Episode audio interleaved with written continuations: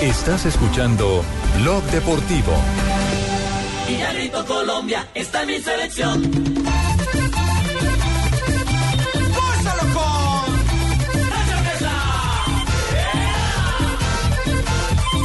Dos de la tarde, 49 minutos. Aquí está encapotado el cielo. No ha sido un día caluroso como eh, semanas anteriores.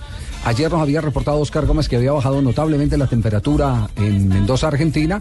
Hoy, ¿qué dice el termómetro, Oscar? Buenas tardes.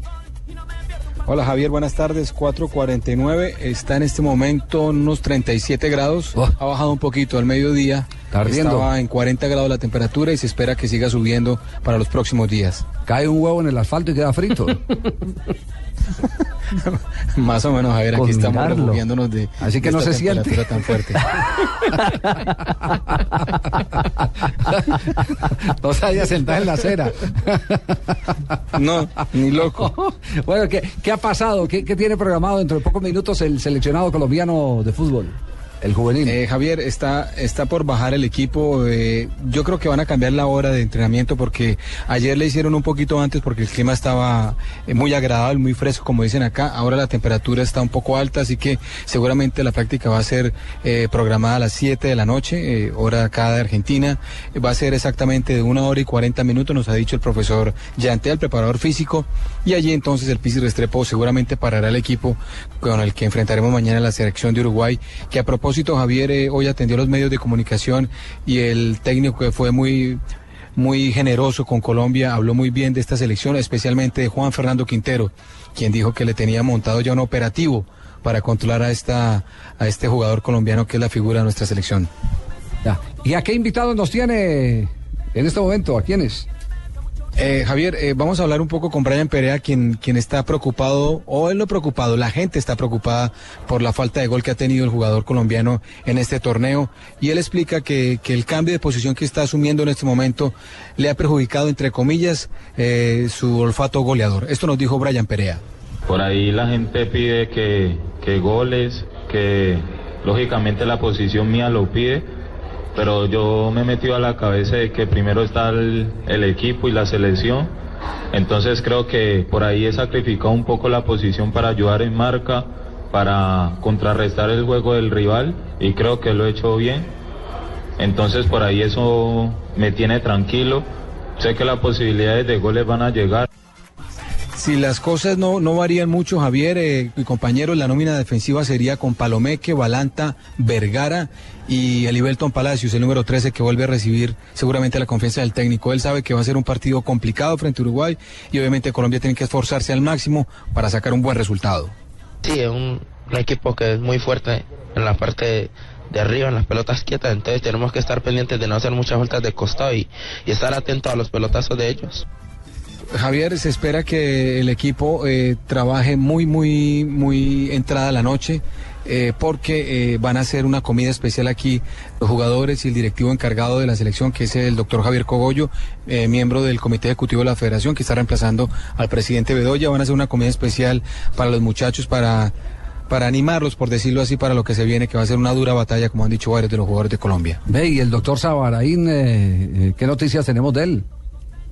El doctor Sabraín está muy, muy atento, muy acucioso, trabajando, eh, Rafaela, hab- hablando con todos los jugadores. Siempre en las prácticas se reúne un ratico con cada uno de los jugadores, especialmente aquellos que, que ve como un poco bajado de nota, como decimos nosotros, un poco como apartado del grupo. Bueno, el trabajo del, del psicólogo Sabraín es importante, así lo, nos lo ha hecho saber y ya más adelante nos dijo que nos iba a atender para contarnos Bueno, un poco cómo es el bueno. manejo de este grupo. Sería muy bueno porque, mire, la, la- la sensación, este- esta es una selección que evidentemente está eh, consiguiendo resultados, Eh, pero es una eh, selección que no te garantiza eh, tranquilidad.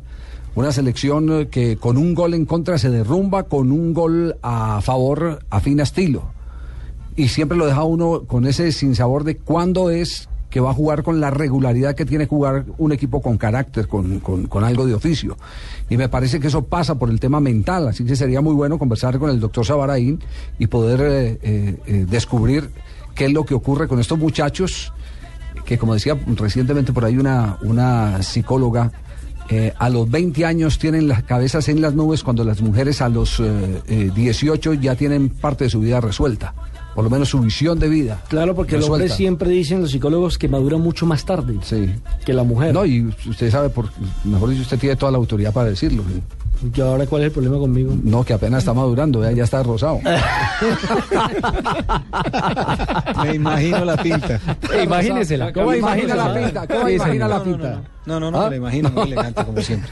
Muy elegante como Sí, siempre. sí, sí. Sí, sí, sí, el grito de la moda. Bueno. De primer nivel.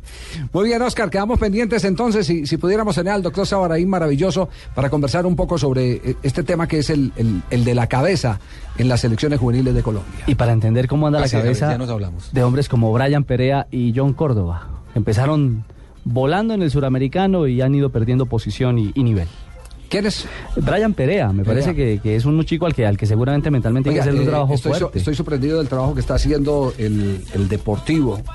Me llegó la, la edición 246. eh, aparte que es muy explicativo y tiene un cuadro muy interesante de los técnicos del fútbol colombiano, porque vamos a hablar en, en un momento como en la primera fecha del torneo colombiano, porque hubo sorteo en el, Sí. en el día de hoy. Ajá. Eh, eh, una de las cosas que analiza acá el Deportivo es el tema de Brian Perea. Cómo después de que se anunció que iba para el fútbol europeo, ese muchacho se desenchufó. A eso. Totalmente se desenchufó. Contrario a lo que pasó Javier. con Pino en el campeonato de en el campeonato de Paraguay, recuerdan el suramericano juvenil. Después de la Pino, Pino no, Argentina. Pino no se Sí, desen- señor. no, no se desinfló. Pino lo que hizo fue jugar ya el suramericano para él solito, no le prestaba la jugado, pelota. como dicen en el hizo jugado, pero este este ni su jugado, Oscar. Sí, claro, Javier, además que, que él firmó el contrato ya confirmado por el empresario el 31 de diciembre a las 8 de la noche en Cali. Él fue hasta la- salió de su casa, fue hasta las oficinas del Deportivo Cali y allí firmó el contrato con su nuevo club o con sus nuevos empresarios. Así que desde esa fecha él ya tiene en la cabeza, eh, o, o por lo menos está pensando qué es lo que va a pasar después del suramericano. Bueno, eh, ojalá aterrice, porque de- definitivamente sí, el, el pelado está... Va a aterrizar, pero en, en, en Udine. Es, similar a lo que ocurrió con Ibarbo en, en, en Venezuela, Sí. cuando lo firmó el Udinese. Empezó jugando bien, lo firmaron y ya desapareció después. ¿Cómo sufrió Eduardo Ese- Lara con ese que es un tema Sí. psicológico bravo, ¿no? De manejar. Sí, y un jugador que uno esperaba fuese, fuese fundamental en la estructura de esta Colombia. De ese libreto que le estamos reclamando a la Colombia.